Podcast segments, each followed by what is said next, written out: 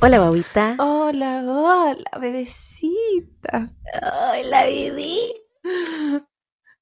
¿Cómo estás? ¿Tanto tiempo? Tanto- de en verdad. Hemos tenido abandonado el podcast, hemos abandonado la amistad, El amor, la vida.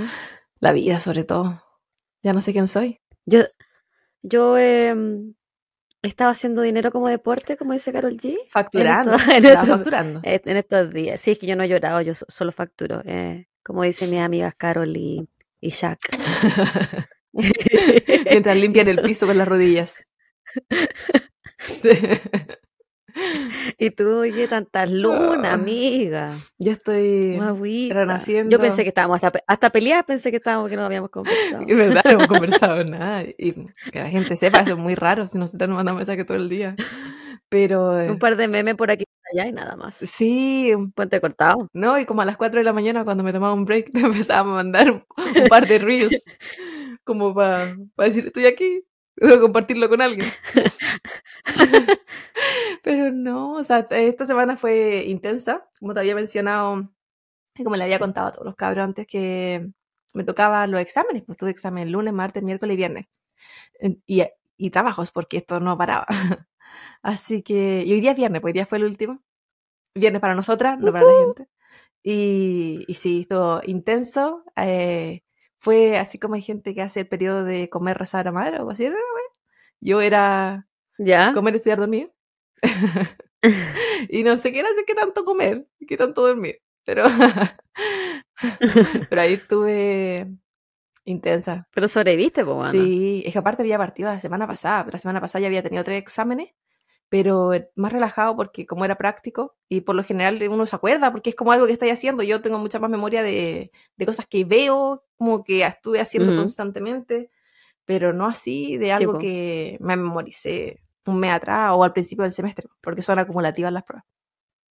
Así que estuvo intenso. Pero ya terminaste el semestre. El semestre. Semestro.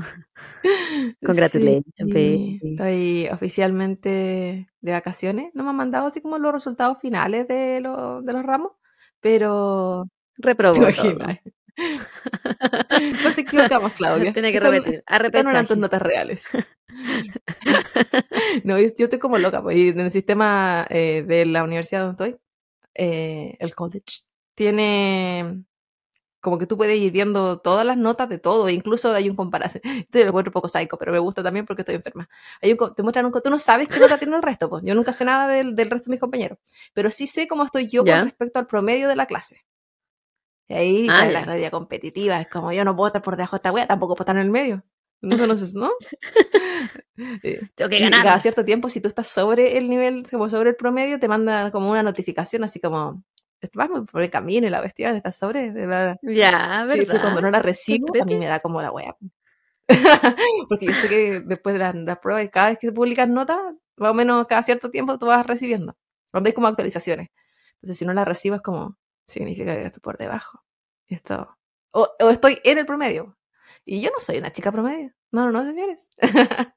No, usted es muy especial. Sí, pues. Si yo voy a dejar de dormir, de vivir y de tener interacción sociales, porque esta voy a tener que dar algún resultado si ya no tengo 18 cuando esto me pasaba.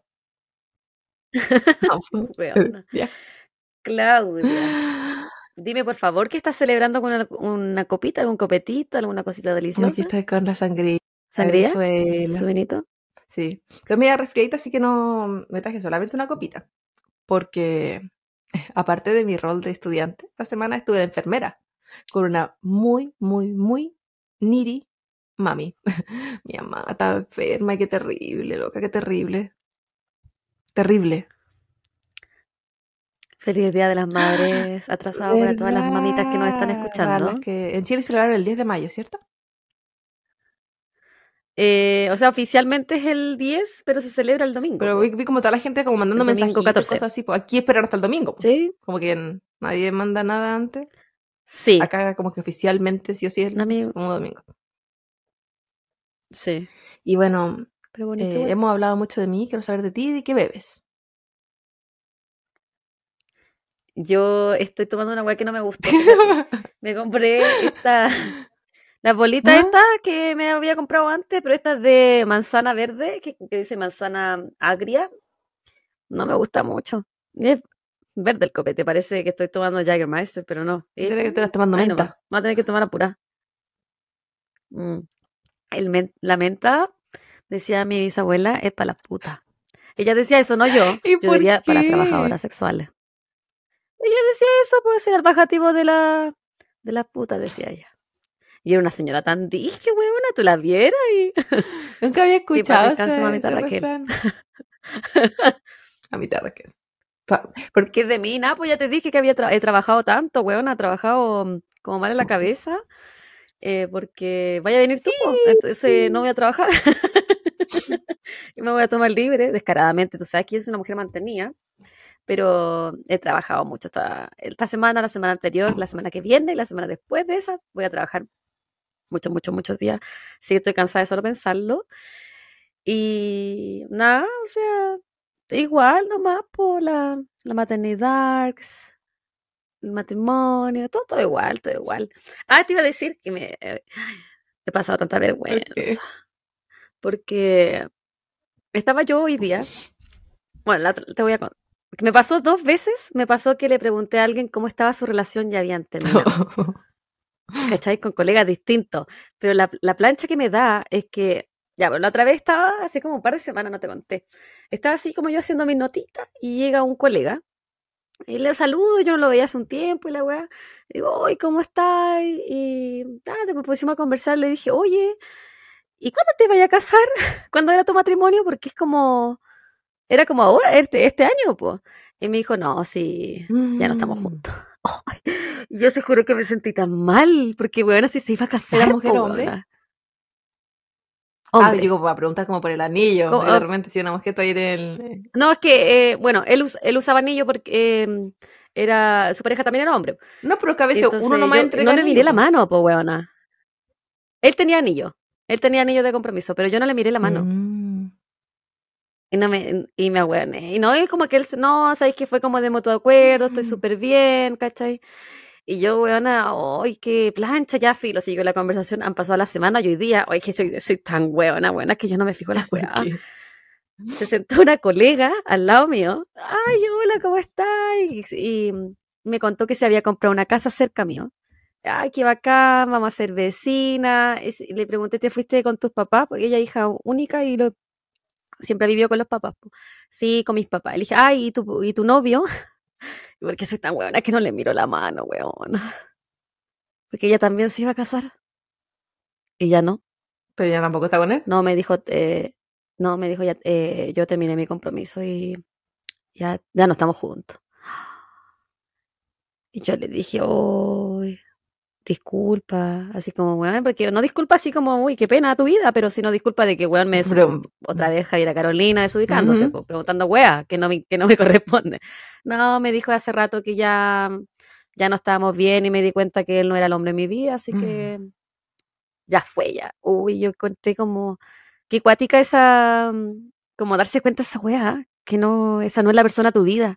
Dije, oye, weón, y, ¿y cómo uno puede estar segura de eso? ¿Cómo? Y si me pregunta. Digo sí. yo. No, o cuando, cuando Ni- dicen ni que sí, eh, ¿qué tanto cambia? que sí. ¿Qué tanto puede cambiar entre que alguien dice, sí, sí me quiero casar contigo? Yo encuentro esa cuestión como tan fuerte. Y, Yo y para después, eh, meses después decir, no, ¿sabes qué? Ya no quiero. Pues, ¿qué, qué cambió la persona? ¿Qué tanto puede cambiar alguien? Porque yo digo, para yo llegar a decirle que sí a alguien, es que tengo que ya haber planeado Tenés que estar no, convencida, tengo que haber comprado hasta el nicho, pues bueno, a todo, así como ya tenemos todo junto para toda la vida.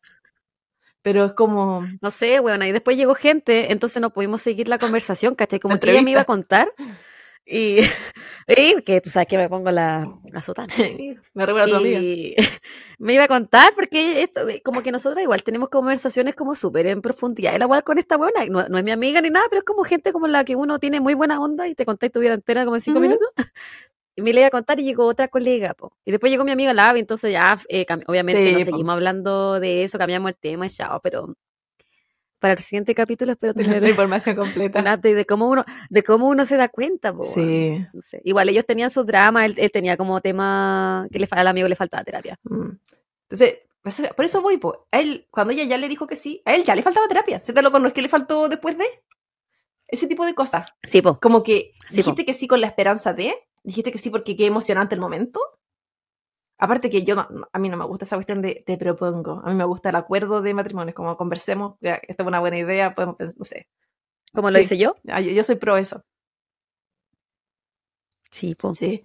Así tiene que hacer pues, desde adulto. Porque a mí me encanta el romanticismo de la propuesta y toda la cuestión. Y la parafernalia, el show, el baile, todo lo que queráis hacer para las flores, que, no sé, que lleva un pétalo, lo que queráis, no sé, un príncipe a caballo, no sé, Ya. que se te ocurra. Pero a la vez, yo me veo en esa situación yo digo, esa pobre persona, si algún día existe que haga alguna wea así y yo diga que no, porque a mí me molesta, me pone nerviosa, me da ansiedad, me da la wea nomás, y es como, te voy a tener que decir que sí por obligación por todo el espectáculo que hiciste Por pena. por pena, o te voy a decir que sí por, por, no sé.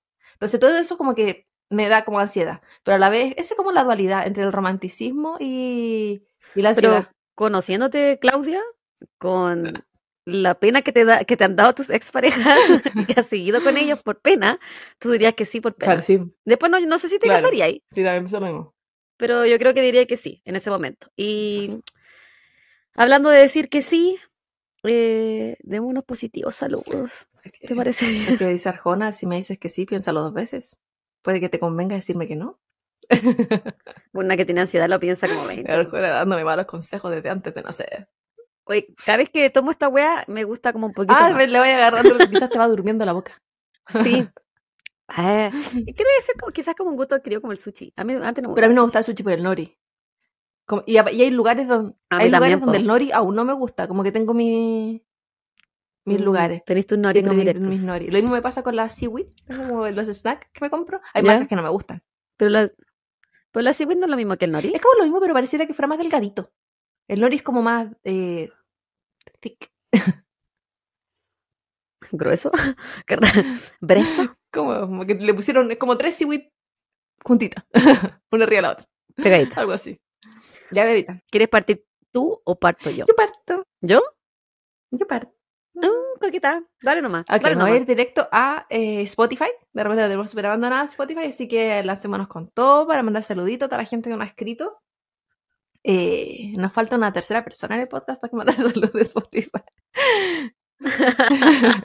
y este saludo es para. Pati Moya. María Ignacia León. Pensé que empiecen a, a pelearse el cupo. Eh, este saludo es para un ah, tocaya, Claudia Montino. Ella nos escribió en el episodio de eh, especial Cositas 1, Misterios, el de la Javita con la patita. Y pone, admito que hay casos que prefiero no escuchar por penita, pero hay otros en los que me pillo riéndome con ustedes como que estuviera ahí. Un emoji de carita feliz. Gracias por el podcast. Ya, Así que de, muchas, muchas gracias a ti, gracias a ti, Claudia. Y, y también hay casos que yo quisiera no escuchar, pero no tengo la opción. No te- ¿Acaso que quisiera no leer? casos que quisiera no repetir o no ver las fotos. Pero sí, sí pasa, hay casos terribles, casos que uno sufre mucho. Pero Nunca voy a olvidar la foto de la autopsia de la Elizabeth Short. Oh, weona, no, terrible menos mal que no tuve que buscar nada de ese caso. Que a veces cuando me mandáis una foto yo digo, hoy voy a dejarme buscar algo similar o qué sé yo para agregar a YouTube. En ese caso ya me habían mandado muchísimas fotos, así que no era necesario. Si quieren saber de lo que estamos hablando, vayan a YouTube. Y... Eh, pero no, no, era mucho lucho. No quise. La Brigidus. Ya pues. ¿Vamos una y una? Sí, pilis.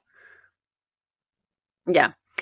Eh, mi saludo es para Mónica Retamal. Ella nos escribió y puso, hola, ¿cómo están bebecitas? Saben que quiero dejarles una humilde sugerencia para el podcast. Y nos dio em, la historia de Jeffrey McDonald, que ella había visto un documental, lo recomendó, pasó aquí en Estados Unidos, así que yo lo voy a anotar en mi lista, todavía no lo noto porque se me olvidó esa vez. y después nos contó que ella es chilena y que vivió mucho tiempo acá en Estados Unidos, en Dallas, y que después se volvió a Chile cuando tuvo su respectiva Bendy. Tuvimos una conversación bastante extensa con ella, una, una cara bien simpática, la Mónica, oye. Sí. Y, y eso porque dijo que nos tenía cariño, que somos como sus amigas. Yo encuentro que eh, Yo también siento que soy como amiga como de toda la gente. Solo que los fomes que no están como en la conversación ahí con una, ¿cachai? Como que se ríen después contigo y tú no sabís. Pero es bacán porque cuando nos escriben, de verdad es como que nos escriben como que nos conocieran. Así que yo, y a veces nos reímos con la Javi de la Sí, que nos escriben. Pero, eh, Casi siempre. en verdad, sobre todo cuando son cosas graciosas. Bueno, ella, ella de hecho nos puso cuando que le mandáramos un saludo y qué sé yo, pero que esperaba que la Javi estuviera leyendo el mensaje. Ah, ¿verdad? Porque se sabe que yo soy ¿Verdad? la. Ay, de la salud que hay que decir, dos de esas personas dijeron que por favor la Javi lo leyera. Sí, los dos creyeron lo mismo y fue como el mismo día. fue como el Y mismo me reí muy día. fuerte, Qué me reí muy fuerte porque era como, lo siento, soy yo. Perdón por decepcionarte, Esto es lo que puedo ofrecer. pero lo anoté, me comprometí. Pero la Javi te lo está diciendo porque le correspondía. Sí. Y porque yo, esa- eh, cuando yo caché que escribieron esa wea, yo le saqué un pantallazo para acordarme. Porque esa es mi técnica, pantallazo. Sí, es la mejor técnica. Dale nomás, guagua. El siguiente saludo es, eh, yo vuelvo a YouTube, vuelvo a las raíces. Y no sé por qué parece que YouTube cambió los nombres como de usuario, pero me aparece algo muy raro. Mira, es arroba purururu pupupu. Porque si vos eres tú. ¿Acaso eres Puxipé? Bueno, hola chicas, just- Ves como guru guru. es como raro. Purururu pupu. ¿Cómo jerigonza? Qué chucha. Qué chucha. La, la amiga no pone. Hola chicas, justo alguien me preguntó si en estos podcasts siempre había asesinatos y yo dije que sí, obvio, pero resultó que a pesar de que hubo crímenes no hubo muerte y yo quedé sorprendida porque no conocía el caso y estaba hablando de a Lorena Bobby. Oh, Además yo... dije, ¿qué Sí, ese? la, la corta perecinos. Además yo puse este capítulo feliz mientras cocinaba con mi hermana menor y justo resultó ser donde más es la palabra pene. Igual nos reímos mucho y nos entretuvo este caso, aparte de hacernos reflexionar sobre la cultura del abuso que lamentablemente aún queda por cambiar. Gracias por alegrarnos la semana, saludos desde Chile. Un abrazo muy grande, purururu pupú. Un abrazo. Un abrazo. Y una... quiero saber que la tiene la hermana, sí, weón. yo también, por favor, que dime que no tiene menos de 10. Dime que no tiene menos de Por 12 para no haber hecho ese daño. Pero lo bueno es que yo- decíamos pene y no así como pichula, No, o sea, tula, manguaco. lo dijimos. Pero Pero responsabilidad pero compartida. rompa- compartida. Con la, ¿Cómo era la, la tele? ¿Cómo era la R? Cuando decía era con la R, es responsabilidad compartida. Los programas. Sí, Y yo siempre los veía. Yo siempre veía guardado. todo solo. Mi mamá le da lo mismo. Yo también. Por eso estoy Por eso traumada. soy lo que soy. Ya. Sí, ¿Me toca? Mi siguiente saludo va para Rodolfo Carrasco. Escribió lo siguiente. Hola. Estoy a dos capítulos de ponerme al día. La sigo en Spotify, con dos cuentas, ambas con cinco estrellas. Aprendan. Y en YouTube, donde ahora las escucho y las veo mientras tomo desayuno, once o lavo la loza de la semana, porque siempre el viro. Ja, ja, ja, ja. Somos. El asunto es que estoy de cumpleaños el martes 9, así que si me pueden mandar un saludo estaría muy agradecido. Son las mejores, me cago de la risa con la intro, los comentarios siguen así. La mejor de las vibras para ambas. Ojalá que esto lo lea la Javi, porque si no mi saludo quedará relegado al olvido eterno de la Clau. Eh, bueno, reímos mucho. Rodolfo, feliz cumpleaños atrasado. Tuviésemos mandado saludos antes, pero no grabamos y no grabamos por culpa de la Claudia, así que la culpa la tiene la Claudia. Así que logré el mensaje, pero no logré que fuera a tiempo. Ahí siempre, siempre al debe. Y, y también nos pidió que le mandáramos un saludo a su esposa. Dijo que la esposa no, no, no nos tenía mucha buena onda porque quizás no le gusta. Oye, dijo que yo creo que eso quizás no le gusta el true crime, pero está bien. Oh, o quizás es celosa de yo creo tiempo. que todos tenemos gustos como distintos. está, no, También puede ser porque los capítulos igual como que duran harto. Pero un saludo para ella y dijo, me- eh, mm, sobre todo si pronuncian bien su nombre, Ainoam San Martín. Eh, ja, ja, ja, que le quede claro que la amo solo a ella y no la engaño con ustedes. Yo no sé si la pronuncié bien. Ainoam San Martín. Yo espero haber hecho. Él dijo que la H era trabajo. modita, así que Ah, yo también creo que avísennos. lo hice.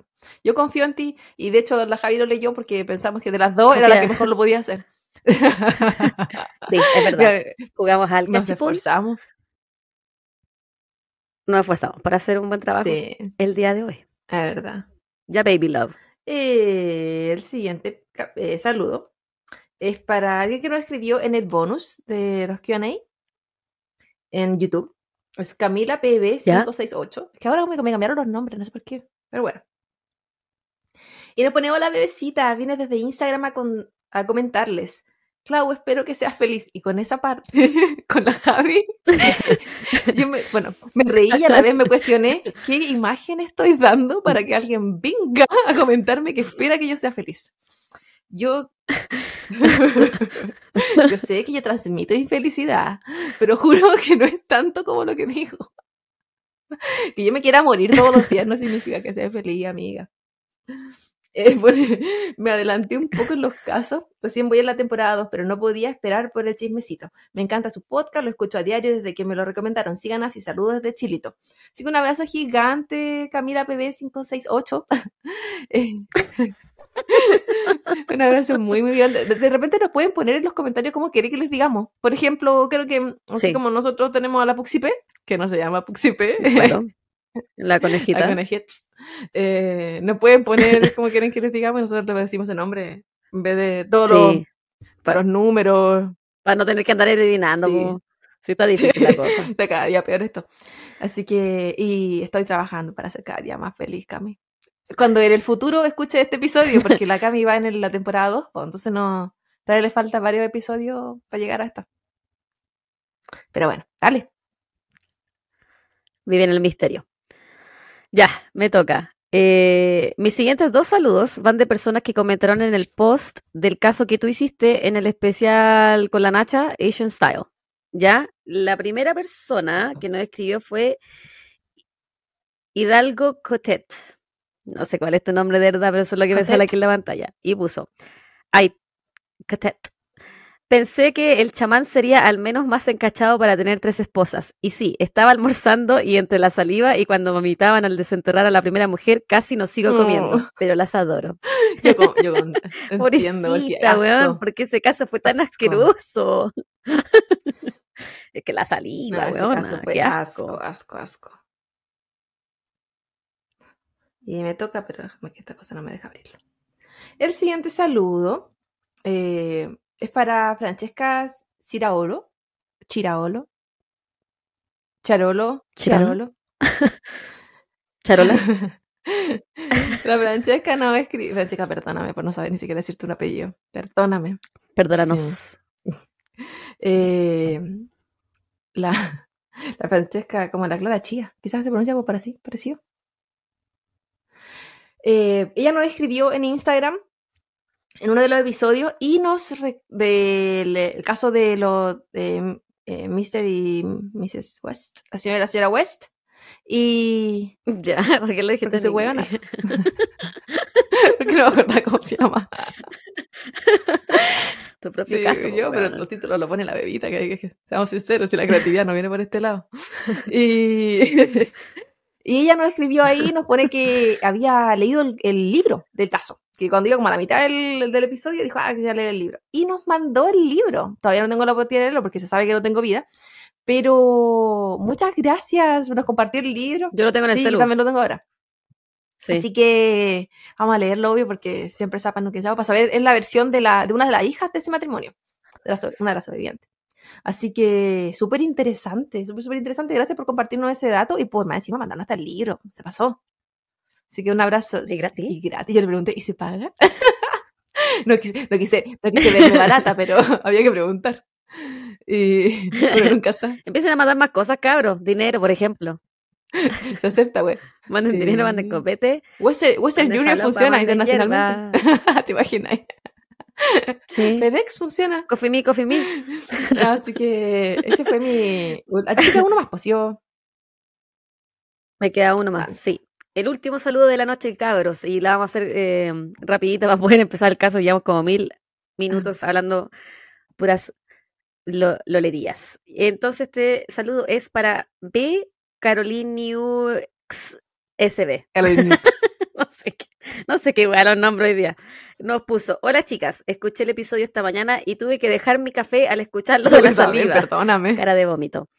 Amo- Aún así las amo, me encanta su buena vibra y un corazoncito. Eh, lo sentimos mucho. Ah, su nombre es Brenda Mendoza.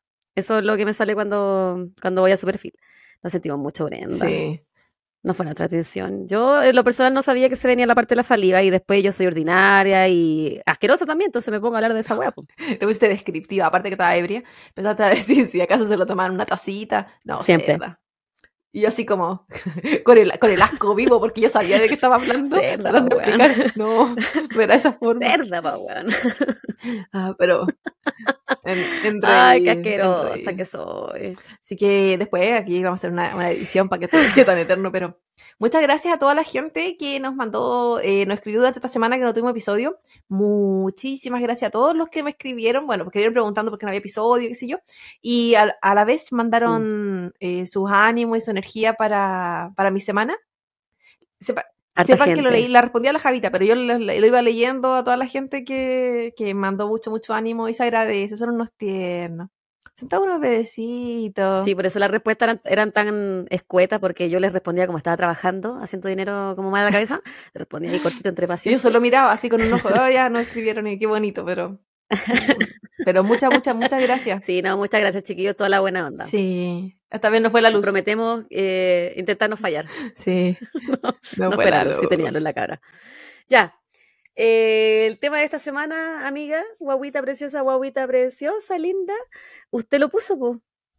Usted, usted quería hablar de niños criminales. Sí, Y yo le traigo un, un, un tema súper, súper interesante. Eh, más que por el crimen, eh, por la psicopatía y la psicología que van de la mano con el crimen. ¿Ya? ¿Tú ubicas lo que son los creepypastas? No, solo un podcast que se llama Parecido. Ya. No. Las creepypastas son historias de ficción basadas en el horror que abundan en Internet. Inicialmente eran historias de autores desconocidos, que luego se fueron volviendo viral como son hoy en día los memes.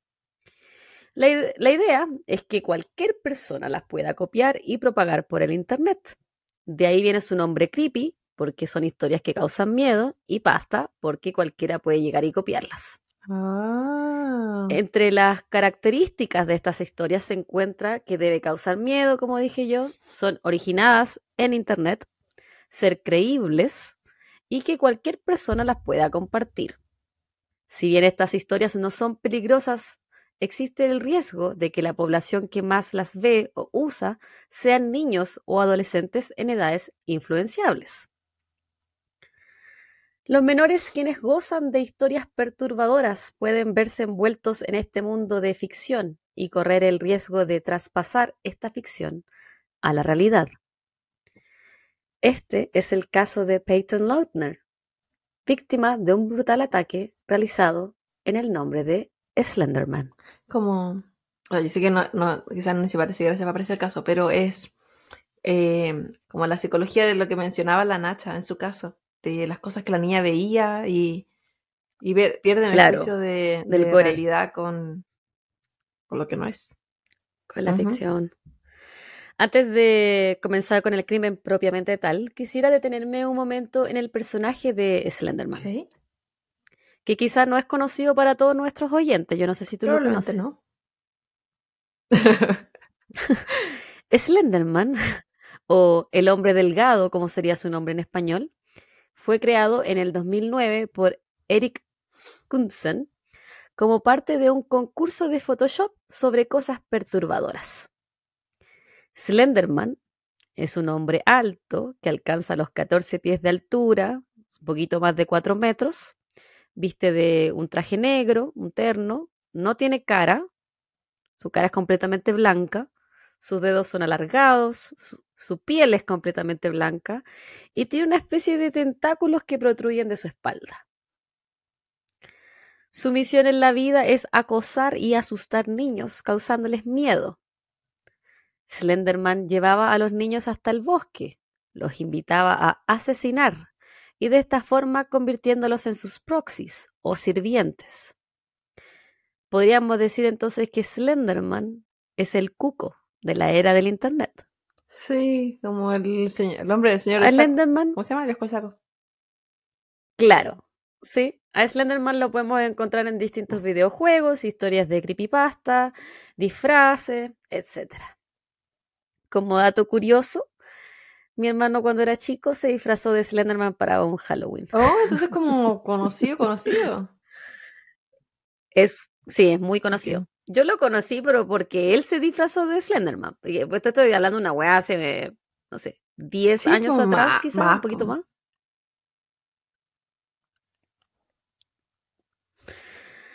Bueno, comencemos entonces.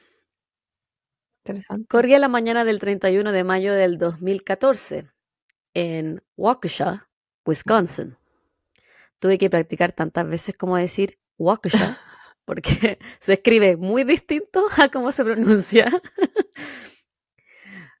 Un ciclista llamado Greg Steinberg decide cambiar su ruta de siempre y mientras pasaba por un camino de tierra cercano a un terreno boscoso, encuentra a una niña de 12 años acuchillada, arrastrándose en el suelo pidiendo ayuda.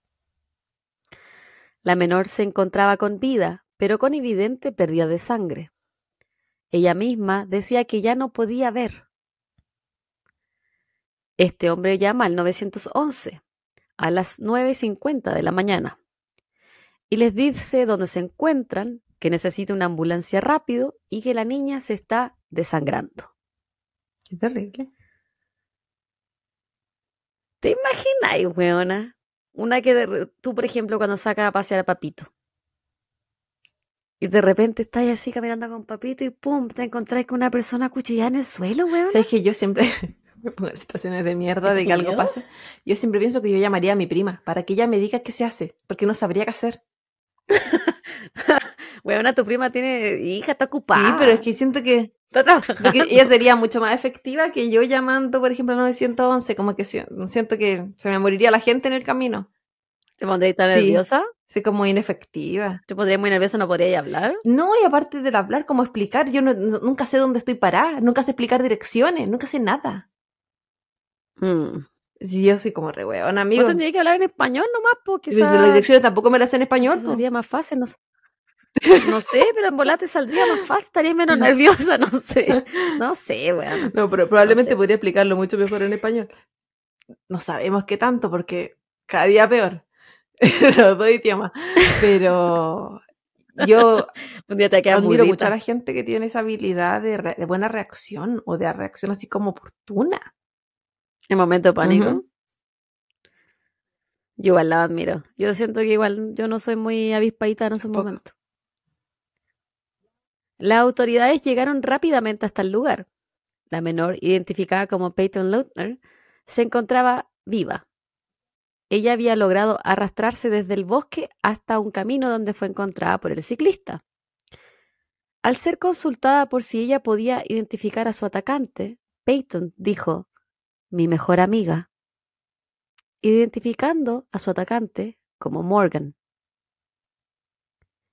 Mientras Peyton era enviada al hospital, su familia fue notificada de su ataque. Su madre dijo que en un principio la información que le habían dado para ella no podía ser real. Peyton estaba en una pijamada por el cumpleaños de su mejor amiga Morgan. Ambas, junto a una tercera chica, habían pasado la tarde anterior en Skateland y después de eso habían realizado una pijamada en la casa de Morgan. Entonces, obviamente, no le calzaba, como si su hija estaba en la casa de su mejor amiga, había sido atacada y encontrada en, cerca del bosque. Es como, no, no sé. A mí tampoco me, yo no podría entrar en razón en todo caso. Al conocerse el ataque, los policías llegaron hasta la casa de Morgan Geyser. Su madre atendió la puerta ella no se esperaba que su hija, que horas antes había salido a jugar al parque con sus amigas, ahora fuese la principal sospechosa de un cruel ataque. Ella no sabía dónde podía estar su hija y le informa a la policía que había una tercera menor involucrada, Anissa Ware. A la madre de Anissa también se le informa que su hija está desaparecida. Ella busca entre las pertenencias de su hija algo que dé pistas de dónde pueden estar. Encuentra el celular de la menor, y ahí lee una nota con tonalidades suicidas. Es ahí cuando la policía se entera que las otras dos menores podrían ser cómplices. Cinco horas luego del ataque a Peyton, los patrulleros de carretera encuentran a las dos niñas sentadas al lado del camino. Ambas habían estado caminando todo este tiempo, dirigiéndose lejos de la ciudad. Anisa tenía manchas de sangre en su polera, mientras que Morgan, si bien no tenía rastros de sangre, ya había sido identificada por Peyton como la autora de su ataque. Ambas niñas caminaban en dirección del parque al Parque Nacional Nicolet, que se encontraba aproximadamente a cinco horas en auto de Waukesha. Según ellas, se dirigirían hasta allá porque ahí se encontraba la mansión de Slenderman.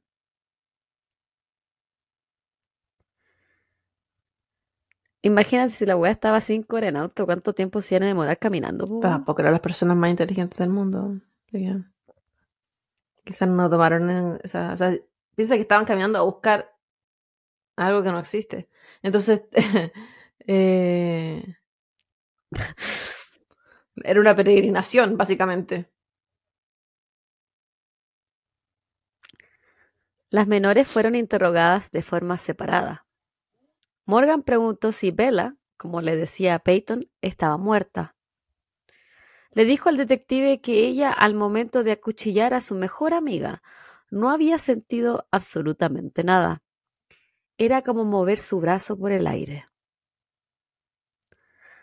Al ser consultada por el motivo detrás del ataque, Morgan dijo que era algo absolutamente necesario. Y tanto ella como Anissa venían planeando el asesinato de Peyton desde ya hace varios meses. Siempre me sorprende la, bueno, autorreferente siempre.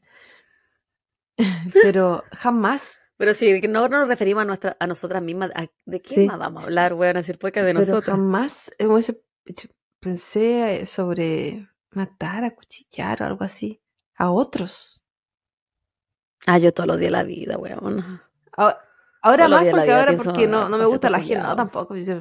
Siempre autodestrucción, nunca destrucción para el resto. Pero, pero nunca en la vida se me ocurrió atacar a alguien. Cuando, menos cuando más chica, como que la muerte no es opción. Yo creo que cuando uno es más chica, de repente la muerte no es, es un concepto tan abstracto. Lo hemos conversado. Lo conversamos en el caso de la Nacha. Que no sé si se dan no sé, que, bueno, a qué edad uno se da cuenta que la muerte es irreversible, quizá cuando se muere tu primer familiar. O si tiene mascota. También. Pero claro. Que quizás no tanto con las mascotas, porque yo creo que uno eh, quizás le toma más peso cuando muere un familiar porque tu familia también se ve muy afectada. En cambio, si se muere tu mascota, depende mucho de la situación familiar, pero en el caso de mi familia, si se me moría una mascota, yo no más sufría. Ah, claro. Puede ser. Al, que, al ser consultado de por qué lo habían hecho, Morgan dijo que el fin era matar a Peyton. Si no lo hacían, Slenderman las buscaría y las mataría a ellas y a sus familias. Él está en todas partes, incluso en mis sueños, le dijo al detective. Por su parte, Anisa dijo que ella no había acuchillado a Peyton, pero sí le había dicho a Morgan que lo hiciera y que ella no se atrevía.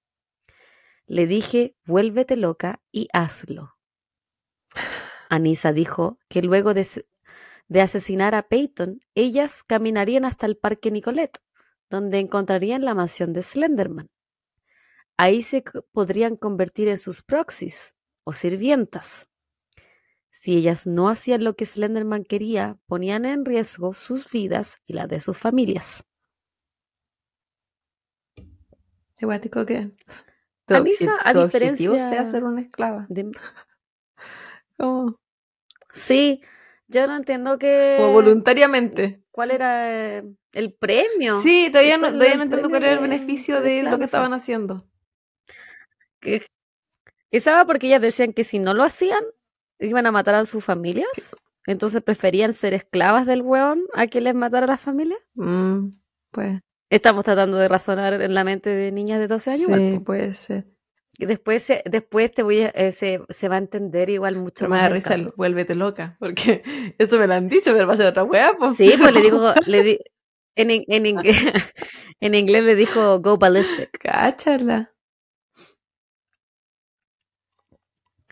Anissa, a diferencia de Morgan, sí demostraba arrepentimiento. Le dijo a la detective que la interrogaba que si ella nunca le hubiese mostrado el sitio Creepypasta a Morgan, quizá nada de esto hubiese ocurrido. Ambas niñas parecen un poco desconectadas de la realidad. La irreversibilidad de quitarle la vida a su amiga pareciera no las afectaba como uno pensaría que es en una reacción normal y esperable de cualquier persona. Ambas en todo momento dicen no haber tenido otra opción. Bella debía ser asesinada para complacer a Slenderman. Luego de tomar las respectivas declaraciones, fotografías y muestras de ADN, las chicas quedaron en custodia policial y fueron trasladadas a un centro de detención juvenil. La prensa nacional y la población en general no entendían quién era Slenderman. Muchos desconocían el término creepypasta.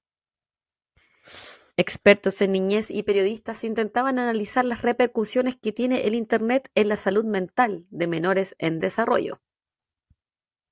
Falta supervisión igual. O sea, según los papás, no. Yo creo que sí. Supervisión y conversación, porque igual el interés de saber qué está haciendo, qué está buscando tu hijo en internet, igual es importante. ¿Cuáles son los Yo intereses? no hablaba, por ejemplo, nos- nos- nosotras, nosotros nos criamos con el, con el nacer del Internet. Yo no recuerdo ninguna conversación con mis viejos de qué es lo que yo estaba viendo en Internet. Yo, Y yo me metí así como charlatino.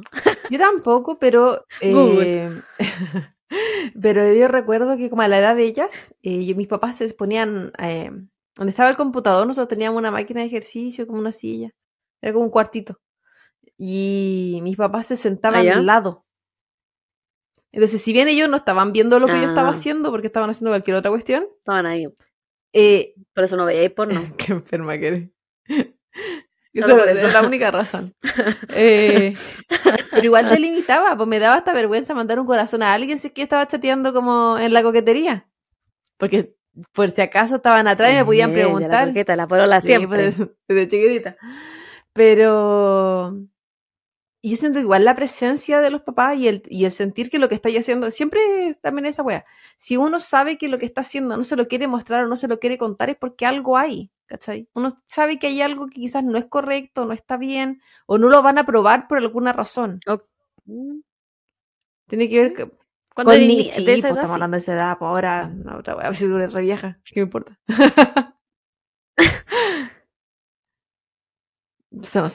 Investigadores privados y peritos buscaron en las respectivas habitaciones de Morgan y Anissa algo que les diera más sentido a la historia que ellas contaban. Se encontraron diversos dibujos de Slenderman, bibliografía de libros de criminología, dibujos que decían, comillas, quiero morir. También encontraron Barbies mutiladas y con marcas que asemejaban cortes de cuchillos. Días antes del ataque de Anissa, días antes del ataque, Anissa había enviado a Morgan un email que decía borra tu historial de búsqueda. Los emails que utilizaban eran privados y ninguno de los padres sabía que las chicas utilizaban cuentas de Hotmail que no fueran las proporcionadas por la escuela porque ellas tenían iPads que eran proporcionados por la escuela, tenían emails que eran emails que les daba la escuela, pero aparte de eso tenían emails Claro, privados. institucionales. Hoy me tomé todo mi copete. Dice que estaba tan malo. Claro, me tomé todo y no sé si me quiero servir más. Es que sabes que se empezó a poner mejor. Tengo otra wea, tengo este de cranberry. ¿Estará bueno? Bueno, y si no está, más rato voy a decir que sí. No, Porque así es tu boca. Lo vamos a Cuando Se le calienta el hocico. Siempre se me calienta el hocico. Esto no lo he probado, pues los compré hace rato. Bueno, Anissa también tenía un perfil de Facebook. Allí pudieron encontrar que ella le gustaban hartas cosas, podríamos decir como perturbadoras. Yo las encontré bien perturbadoras. Es porque la Javi lo encuentre Por perturbadora. ejemplo, le gustaban chistes crueles. Sí. Le eh, gustaban chistes crueles, como por ejemplo de poner bebés en una juguera. O videos de un gato que le daban un ratón vivo para comérselo. Ya, perturbadora la loca. Además de eso, ella veía, comentaba y hacía test de si soy sociópata o soy psicópata y después salía comentando, oh, salí positivo, va a venir la policía, me van a llevar presa, jajaja, como cosa, como tirándolo para, para La quería llamar chacota, un poco la atención la amiga. Sí, sí, Porque sí. yo hacía ya. test en Facebook.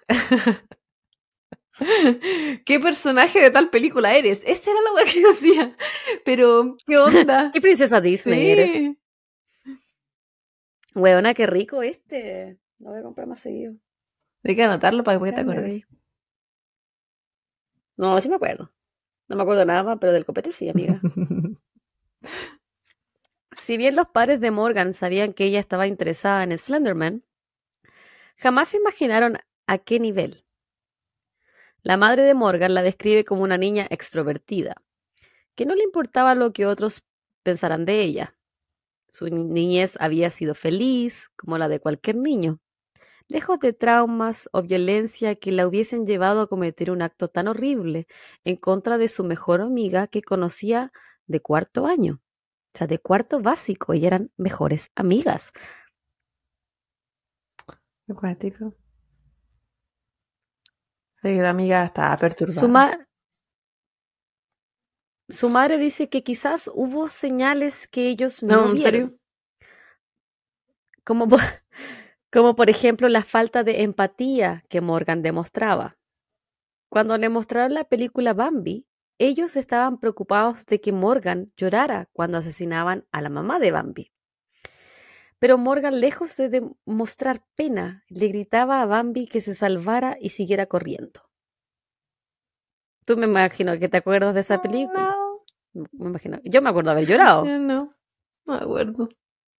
¿No viste Bambi, güey? Probablemente no. ¿Nunca? Si la vi no me acuerdo porque yo soy como Ay, Talía. bueno, qué triste esa parte. Es como cuando, es como cuando se muere Mufasa, por ejemplo. Ya. Qué, qué pena más grande, po, weón. Sí, pero igual si yo lo vi ya vieja. Entonces no, no sentí el mismo sentimiento que hubiese sentido cuando. ¿El Rey sí. León? ¿Lo viste viejo? Porque cuando lo vi cuando chica no, no lo guardé, no tuve. No ¿Lo lo, retuve con con. Mauricio Pinilla y la Cote Sí, me invitaron. Yo- ya es la tercera persona ahí. Pero. pero no tengo memoria. Yo sé que lo vi cuando chica, pero no tengo, nunca retuve nada de esa película. Entonces cuando lo vi ya cuando ya grande, fue como, oh, esta parte me tiene ¿Qué guardada. onda, weón? todo el Alzheimer. No fue muy mar, no me marcó mucho la película. Es que yo me acuerdo del Rey León porque fue la primera película que yo fui a ver al cine. Ah, yo no, pues. Yo la vi por la tele, una tele que era de más como el puerto del celular. Sí, quizás por eso. quizás por ahí va. De esa portátil. ya. Anissa había participado en el coro de su antigua escuela. Su padre la describe como una niña común y corriente, que obedecía las reglas de la casa, le gustaban los gatos, compartía bien con el resto de su familia. Anissa tenía un iPad, el cual solo tenía permitido ver con la puerta de su habitación abierta. Su padre dice que ellos estuvieron siempre muy involucrados en su vida, crianza y niñez, por lo que jamás se imaginaron que Anissa y Morgan estaban planeando semejante evento. Semejante, pues bueno. Weona, palpico. Qué miedo. Ay, perdón si nos está escuchando la hermana menor de la amiga. Que no sabemos qué tan menores. Quizás como menor, como cuando yo, cuando Puxipú era Puxipé. menor, menor y yo le mostraba las películas de So. la peor hermana. Anissa era la niña nueva del colegio, poco sociable y tímida. No tenía amigos y sufría de bullying. Hasta que conoció a Morgan en el bus escolar. Las menores compartían gustos parecidos y rápidamente Morgan se convirtió en la primera y única amiga de Anissa. En diciembre del 2013, ellas comienzan a planear cómo asesinarían a Peyton. Dada la gravedad del crimen, Morgan y Anissa fueron acusadas formalmente de intento de asesinato en primer grado. Por ley, en Wisconsin, ellas debían ser juzgadas como adultas, arriesgando una condena de hasta 65 años. Recordemos, ambas tenían 12 al momento del crimen. Fue consecuencia de esto que el rostro y nombre de las dos menores fue de conocimiento público, tanto para la prensa local como nacional. Sus abogados apelaron a que fuesen juzgadas en la corte juvenil en vez de la adulta. De esta forma ellas podrían ser liberadas cuando cumplieran la mayoría de edad. Siete meses después del ataque a Peyton, se realiza una audiencia judicial. Hasta ese entonces, tanto Morgan como Anissa estaban en el centro de detención juvenil y solo podían ver a sus padres dos veces al mes. El juez determinó que ambas debían ser juzgadas como adultas. La premeditación, alevosía y crueldad del actuar de las menores sirvieron como agravantes. Por supuesto, los abogados apelaron a esta decisión, y en tanto el juez ordenó que ambas fuesen evaluadas por un team de expertos en psiquiatría forense infantil y declararon que la defensa sería inocente por motivo de insanidad mental. Mm. En esta misma audiencia, una de las detectives a cargo dio a conocer el testimonio de Peyton, quien no se encontraba en la sala judicial. A continuación, describiré los hechos, por si acaso. ¿Todo bien con papito ahí atrás? Está rascando la vida. Dile que pare, si lo escucho. Le dije, no, ahí va.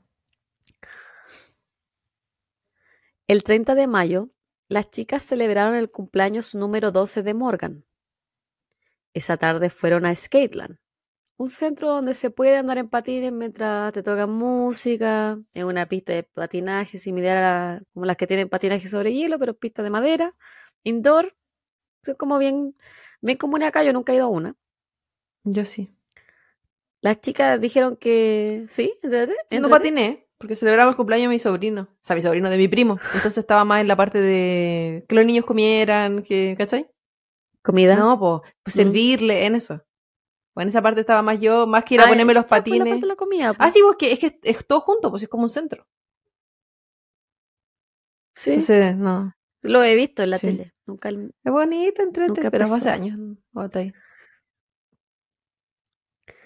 Las chicas dijeron que todo era normal. Los padres describieron el cumpleaños como nada fuera de lo común. Las niñas estaban divirtiéndose, siendo niñas.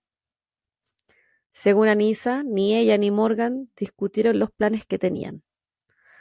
Lo que sí sabían es que esa noche llevarían a cabo el asesinato de Peyton. Luego de ir a Skateland, ellas hicieron una pijamada en la casa de Morgan. Se supone que esa noche apuñalarían a Peyton, ahí mismo, en la casa de Morgan. Y luego se escaparían. Pero Anisa dijo que estaban muy cansadas y se quedaron dormidas. A la mañana siguiente tomaron desayuno con la familia de Morgan. Y después Morgan le dijo a Anisa que fueran al parque, que había que hacerlo sí o sí ese día. Entonces Morgan le dijo a su mamá que irían al parque, o plaza, como diríamos en Chile, cerca de la casa de ellos, donde hay una zona de juegos para niños, antes de salir, Morgan tomó un cuchillo de casi 13 centímetros de longitud de su cocina y salió de la casa. La mamá de Morgan dijo que su hija le había dicho que la amaba antes de salir. Una vez en el parque las chicas jugaron un rato y luego le dicen a Peyton que vayan al baño público del lugar. El nuevo plan era primero dejar a Peyton inconsciente en el baño y apuñalarla. Anisa, cuando fue interrogada al momento de su detención, dijo que habían leído que era más fácil matar y desangrar a alguien cuando esta persona estaba inconsciente. por lo que cuando llegaron al baño le pidieron a Peyton que se durmiera.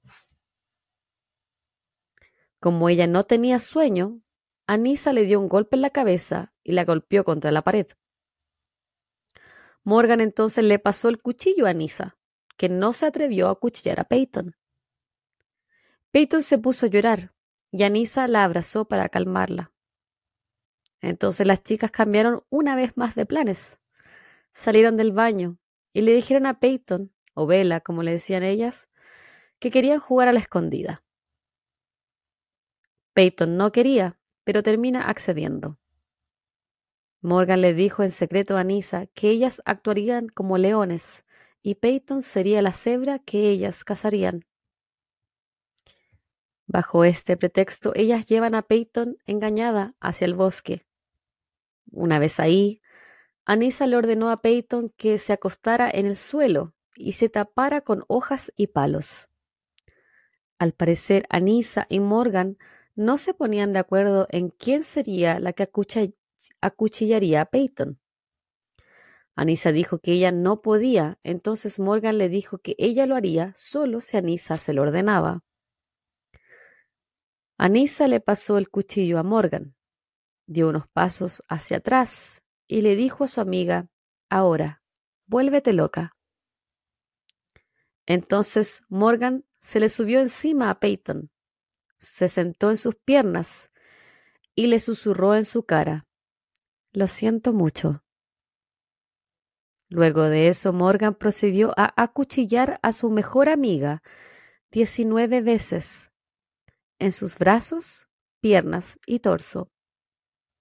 Una de estas heridas pasó a un centímetro de su corazón. Luego del ataque, Anissa y Morgan le dijeron a Peyton que se quedara acostada, porque así perdería sangre más lento, que no se preocupara y que ellas irían por ayuda. Pero la intención de las chicas jamás fue ayudar a Peyton. Luego de acuchillarlas, ellas se fueron e iniciaron su larga caminata hasta la mansión de Slenderman. Cuando ellas se fueron, Peyton se comenzó a arrastrar hasta el camino, donde fue encontrada por Greg Steinberg, el ciclista. ¿Por qué ella no se fue después del baño? No lo sé. Esa parte como que no la encontré en ninguna de las cosas que vi en ninguno de los documentales. Yo creo que tenía 12 años nomás. O sea, no me acuerdo lo en que tu le inocencia de niñez. Porque es que es raro. Yo creo que su inocencia de niñez nomás. De que la abrazaron, le pidieron disculpas, así como, ay, son- fuma un poquito brusca. Porque ella nunca vio el cuchillo tampoco. Ah. Hasta cuando la acuchillaron de verdad. Eso te iba a decir porque Solamente que le pegaron la cabeza, ¿cachai? Pero no sé. Y que accediera a, a taparse con hojas. Eh, tenéis que pensar que es una niña de 12 años. Sí. Yo creo que estáis todo el rato pensando es un modo juego, voy a agradar, estoy en una pijamada con mi mejor amiga. Tú nunca vayas a pensar tampoco que tu mejor amiga, que conocí desde el cuarto básico, ¿qué edad tenía en cuarto básico? Mm, ¿Ocho, nueve Nueve. años? ¿Menos? No, nueve. Que te va a cuchillar, po, weón. O sea, ¿quién piensa que te van a cuchillar a los 12 años? Sí, pero no sé. Yo soy re hueona, pero si me azotan la cabeza en el baño o que me quieren pegar o así, igual me voy. Yo creo que yo también. No. A mí esa parte me costó Probablemente la disculparía, probablemente seguiría siendo su amiga, pe- pero no sé si me quedaría en ese momento. Pero bueno. Eh, Quién Mm. sabe, quizás yo sería igual que ella. No sé, porque una no sabe. Pero igual es raro, es raro que, que sí. siempre. Luego de esta audiencia, ambas menores comenzaron sus correspondientes evaluaciones psiquiátricas y tratamientos. Hasta ese entonces ninguna de las dos había sido tratada. Morgan continuaba demostrando alucinaciones visuales y auditivas. Cuando hablaba con su madre por teléfono, le preguntaba qué vería en la televisión esa noche. Morgan le decía a su mamá que ella no sabía, dependía de la persona que tenía su turno para elegir. Pero Morgan estaba sola en una habitación. No tenía compañeros de celda. La prensa, detectives y fiscalía creían que las menores habían actuado de manera maliciosa y eran increíblemente crueles y calculadoras. Ellas llevaban meses planeando el ataque hacia Peyton, donde el desenlace que ellas esperaban era el de su muerte. Pero los análisis psiquiátricos arrojaron otra cosa. Anisa fue diagnosticada con esquiciotipia. Esto significa que ella tenía una menor noción para discernir entre lo real y la ficción. No tenía características psicopáticas o sociópatas, pero sí presentaba un desorden psicótico compartido, más conocido como folie à deux o locura compartida por dos. Hemos, hemos hablado. Que vimos en un en episodios anteriores. Por otra parte, Morgan fue diagnosticada con esquizofrenia no específica y desorden oposicional desafiante.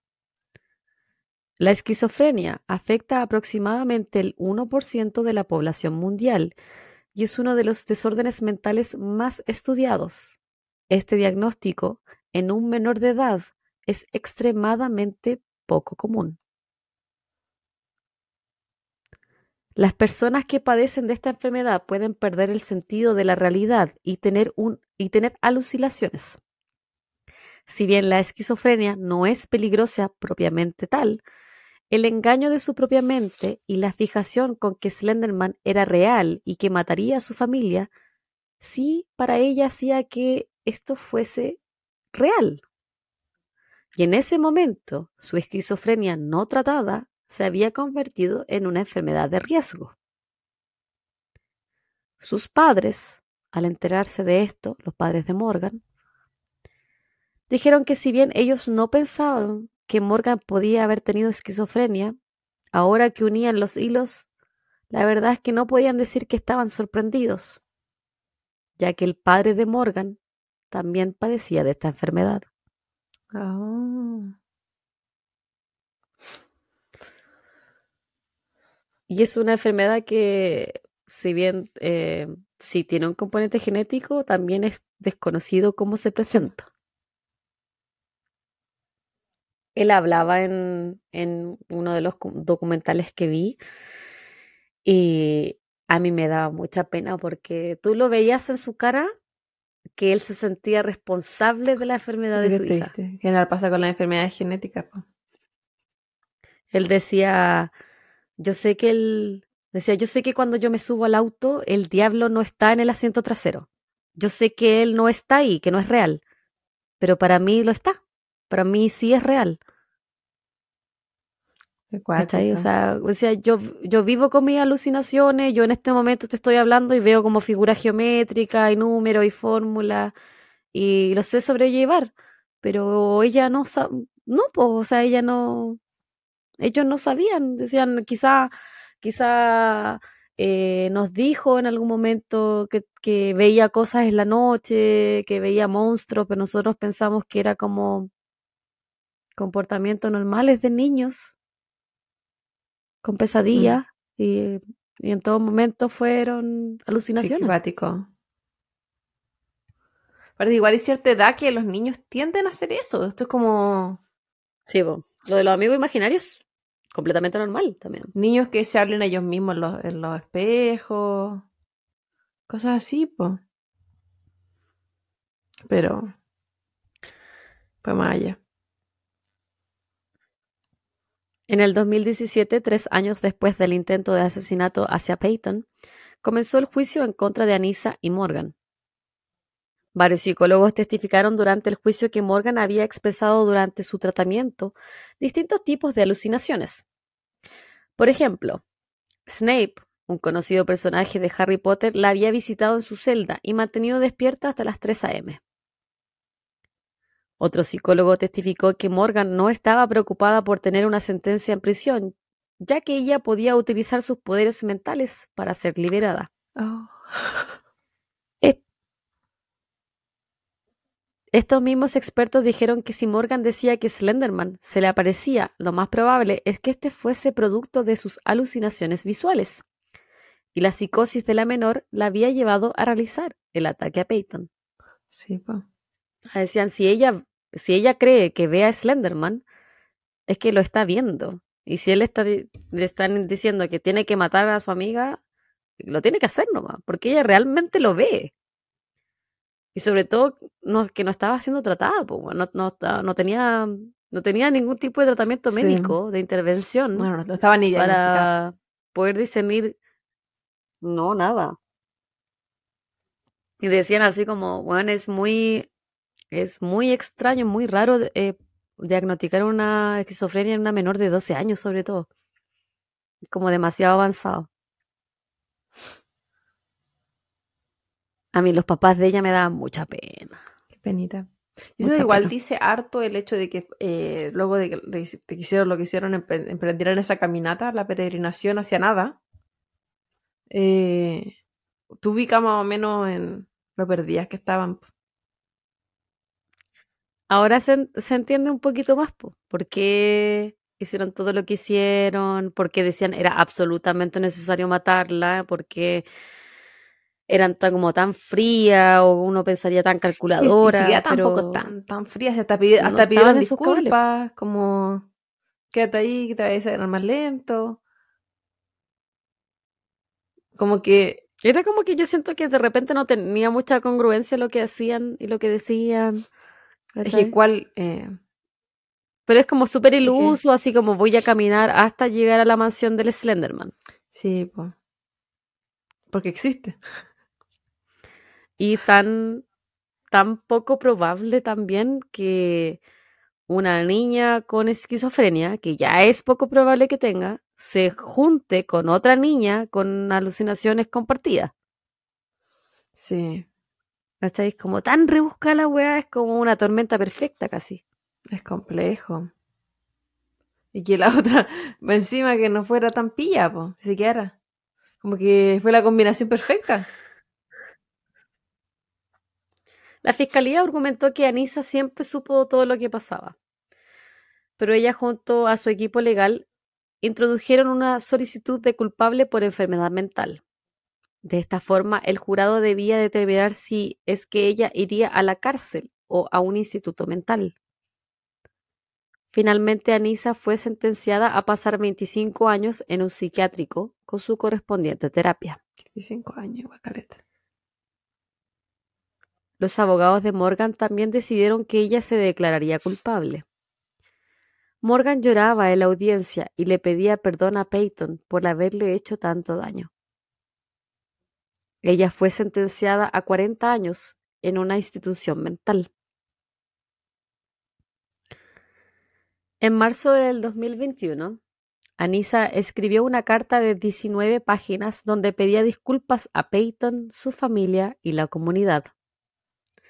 Entre otras cosas, Anisa escribió haber tenido muchas horas de terapia y haber utilizado todos los recursos que se le había otorgado en el Instituto de Salud Mental Winnebago. Si voy a convertirme en un miembro productivo de la sociedad, necesito ser parte de la sociedad. Estoy profundamente arrepentida del dolor y agonía que he causado. Tomo total responsabilidad de mis actos. He jurado, después de mi crimen, nunca más convertirme en un arma y planeo cumplir ese juramento. En septiembre de ese año, Anisa fue liberada bajo varias estipulaciones. Monitoreo 24/7 por GPS, monitoreo de su uso de Internet, no tiene permitido ningún tipo de red social, continuar bajo tratamiento médico, y una orden de alejamiento o contacto con Peyton hasta el 2039.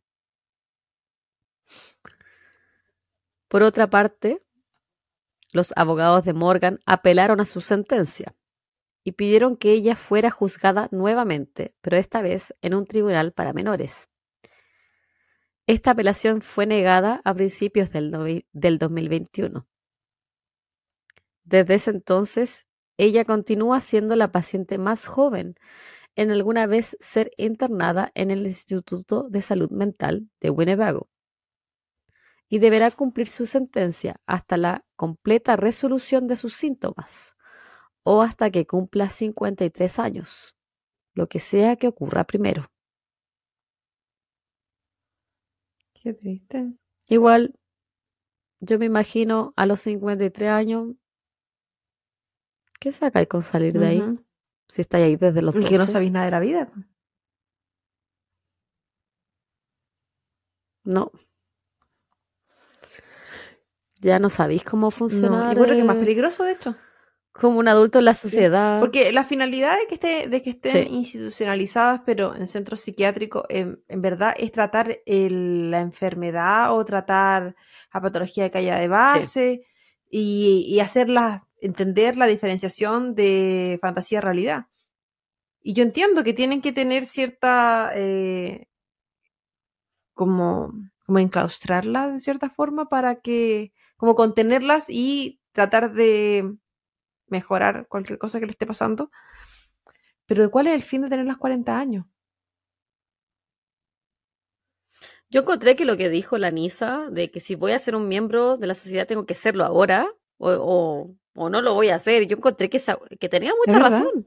O sea, si, si está ahí para, para mejorarse, para tratarse, porque si ella sí tenía una enfermedad, ambas tenían enfermedades que podían ser tratadas y con ese tratamiento podían sí ser personas que funcionaran en la sociedad, tenía que poder demostrarlo igual. Sí. O sea, no la pudiste que toda la, La- vida la- ahí. al- a diferencia de muchos otros casos, eh, en el caso de ellas era muy importante primero estabilizarlas, tratamiento, terapia, no sé, no sé, un par de años quizás que si eran necesarios, eh, pero que fueran con modalidad, ah, quizás al principio 100% en el lugar, pero luego con modalidad de empezar a ambientarse en la Mm. realidad, porque igual no van a saber afrontarla.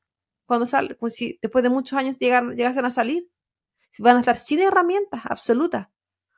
Y, y considerando que los de ella era solamente en verdad estar controladas po, con el medicamento necesario, la terapia necesaria, que, que... entonces es muy diferente. Como que las exigencias en verdad, así como los monitoreos que le hicieron a la otra niña, pero además de eso, exigencias de que las terapias estén al día, de que los medicamentos, ese tipo de cosas. Casi como que firma, de esa gente que hace firma mensual Sí. en las cárceles, pero de, demostrando de que tú sí estás siguiendo tu tratamiento, que en verdad eso es lo único que, que puede prevenir que ellas hagan algo, no otra cosa. Y cualquier persona que tenga eh, alguna patología mental que provoque un daño a otro o que puede potenciar un daño a otro. Qué triste igual por ella. A mí me da, mu- me da mucha tristeza su historia, porque imagínate ya, eh, nunca tener resolución sus problemas mentales, porque su esquizofrenia es, es- es demasiado grave. Qué pena más grande, pues, weona, qué pena más, porque era una niña de 12 años, ¿cachai? O sea, O sea, en el caso de que quizás se podría haber re- prevenido. resolución significa como estabilizarla, eso es lo que otra, otra, eh, No, yo me imagino que sí, o sea, que ya no tenga síntomas de alucinaciones visuales, de alucinaciones auditivas, ¿cachai? Que sepa discernir el bien del mal. No lo sé, porque no tampoco soy psiquiatra. Me imagino que los psicólogos que nos escuchan van a saber mucho más de lo que, de la, de la que estoy hablando. ella, eh, si es que, claro, no está... Yo, en lo, en lo personal, los pacientes que he visto con esquizofrenia siempre tienen alucinaciones. No sé si es porque yo los veo en un, en un, en un ambiente que, donde están descompensados, porque yo los veo en el hospital.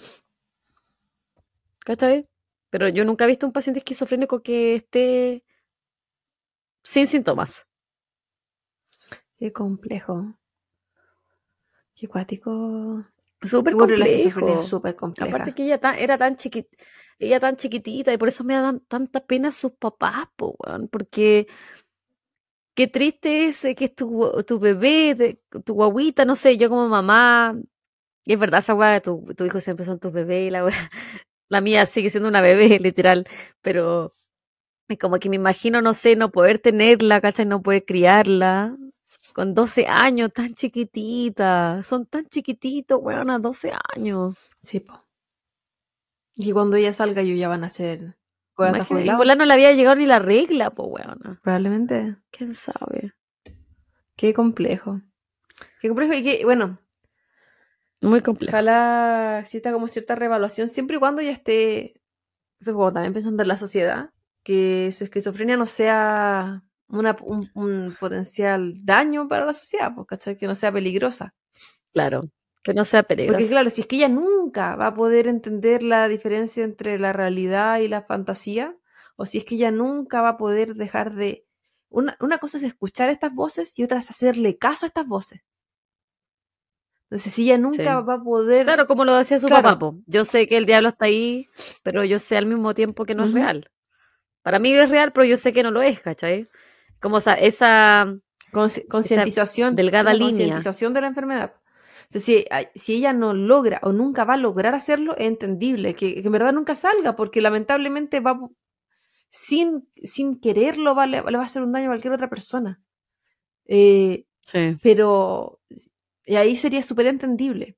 Pero si el fuera el caso y, existe alguna posibilidad o, o, puede esto tener, estar abierto a reevaluación constante, de, de ir viendo si es que ya existe algún progreso, si es que hay algún tratamiento que sea adecuado, porque como dijiste tú, al ser menor y, y que era muy raro para su edad, quizás también a sí mismo debe haber poco estudio, debe haber poco enfoque en, en ese como target, porque no es algo que esté, que sea como común. No es muy común. Pero que, Qué penita. Y qué penita también por la otra, por la, amiga que la, la, que salió dañada con la herida. Porque el trauma igual. Sí. Ahora voy a hablar un poquito de ella con esto termino. En el 2019, Peyton y su familia dieron una, una entrevista televisada para el programa 2020 de ABC. Allí hablaron todas las familias involucradas, excepto Anissa y Morgan, que hasta ese entonces se encontraban privadas de libertad. La mamá de Morgan ofreció disculpas a nombre de su hija, pero la madre de Peyton dijo que ellos aún estaban sanando. Por otra parte, cuando Peyton fue consultada de de qué le diría ella a Morgan, su ex mejor amiga y atacante, si la tuviera enfrente, Peyton, ahora una chica universitaria, dijo que no quería ser vista siempre como una víctima y limitada a lo que le había sucedido. Si tuviera a Morgan enfrente le daría las gracias, ya que fue por lo que hizo que hoy soy quien soy. Llevo una buena vida, tengo amigos y me gusta quien soy. Y con eso termino mi caso de el intento de asesinato de Peyton a manos de Morgan y Anisa, todas niñas de 12 años. Es complejo. Muy complejo. Mi referencia es Baby Love. El documental de 2020 es la temporada 42, el episodio 6, para quien lo quiera ver.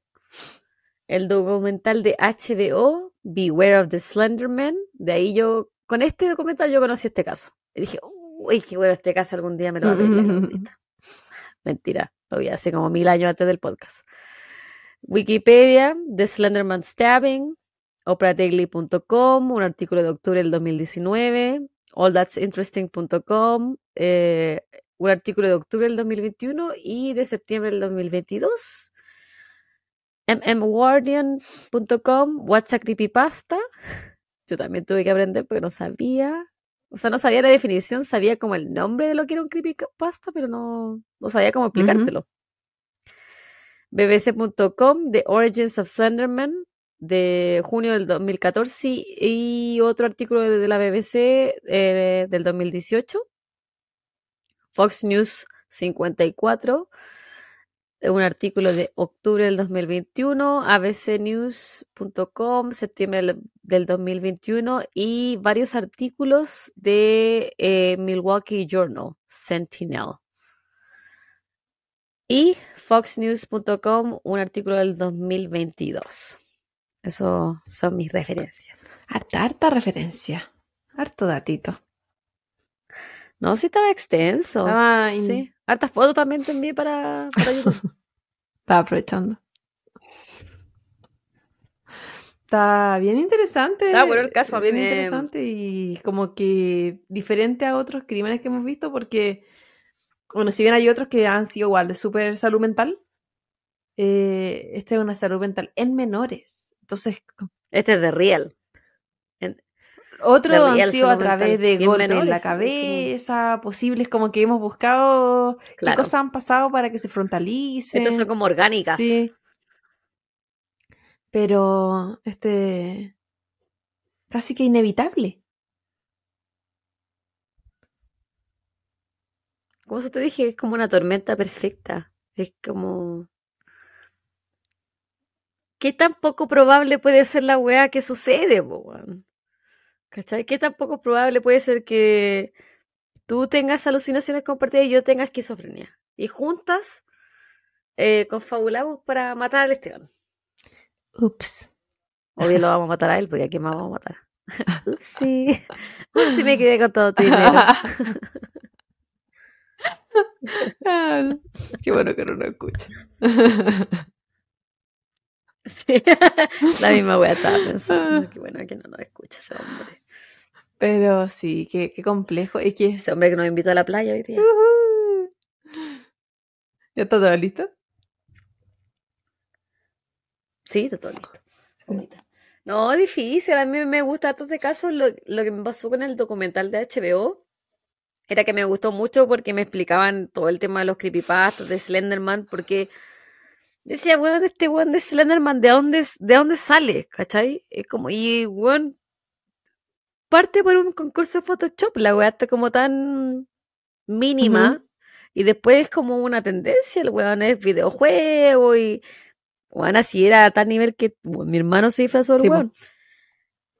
Pero también queda, justo ese documental, queda en que la, el juez decide que ellas van a ser juzgadas como adultas, lo que yo encontré muy brígido.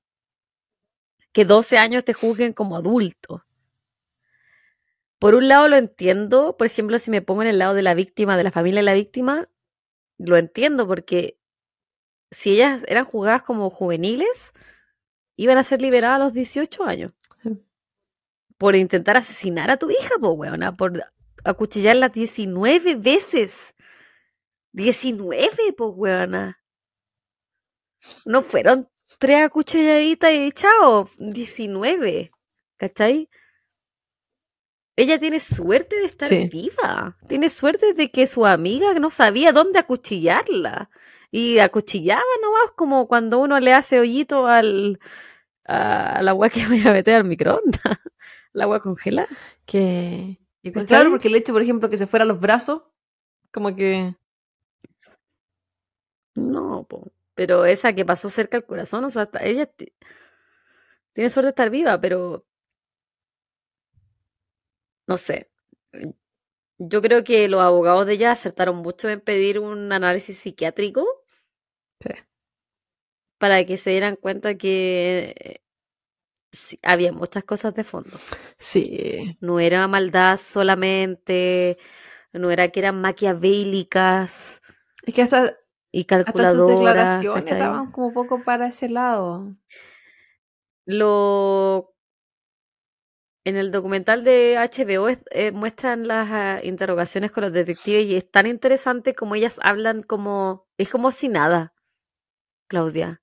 Es como que no sé, derramaron Porque un vaso con el leche. peso a lo que, a lo que Así como que es tan pasando. insignificante lo que hicieron, nada. Porque Nada, nada, así como no. Yo acuchillaba y era como hacer esto, decía la- ella, la Morgan, decía. Era como que yo estuviera hacer esto como en aire, no, yo no sentía nada. Decía, así, como que, weón, y yo pensaba que, qué weá, loco. Porque también, bueno, dentro de su. Eh, Su cerebro funciona de forma Entonces, distinta. tenían po. normalizar ciertas cosas y, y ya, uno no sabe que el resto no ve lo que uno ve, uno no sabe que el resto no entiende lo que uno no entiende. Entonces, imagínate eso, pero con una realidad completamente diferente. O sea, como que quizás para ella que les cuestionaran de que este hombre, esta cuestión a la que ya iban a ir a buscar, no existiera, eso era lo raro. No existía. Eso era lo raro. Que la gente no entendiera que ellas quisieran caminar para allá era lo raro. O que no fuera, o que otros no estuvieran matando a personas por él. Quizás eso era lo raro para ellas. No el hecho de hacerlo. Por eso hacerlo era contarlo. Y tampoco lo veían como, quizás no debería contar este detalle porque me va a traer problemas. No, porque para ella era como que eso lo hacen. Sí, pues la Morgan decía, me voy a ir presa, así como para toda la vida.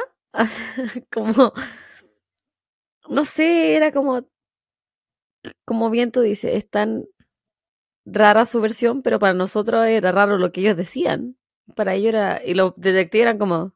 Porque aparte hay que, hay que pensar que eh, no había una tercera persona ahí que les dijera a ellas dos, esto no es así, esto no es correcto. Eran ellas dos que las dos pensaban lo mismo. Entonces como que nosotros tuviéramos una conversación. Nosotros nos pasa, que tenemos como pensamientos muy parecidos en muchos aspectos y cuando viene una persona con un tercer pensamiento como, no.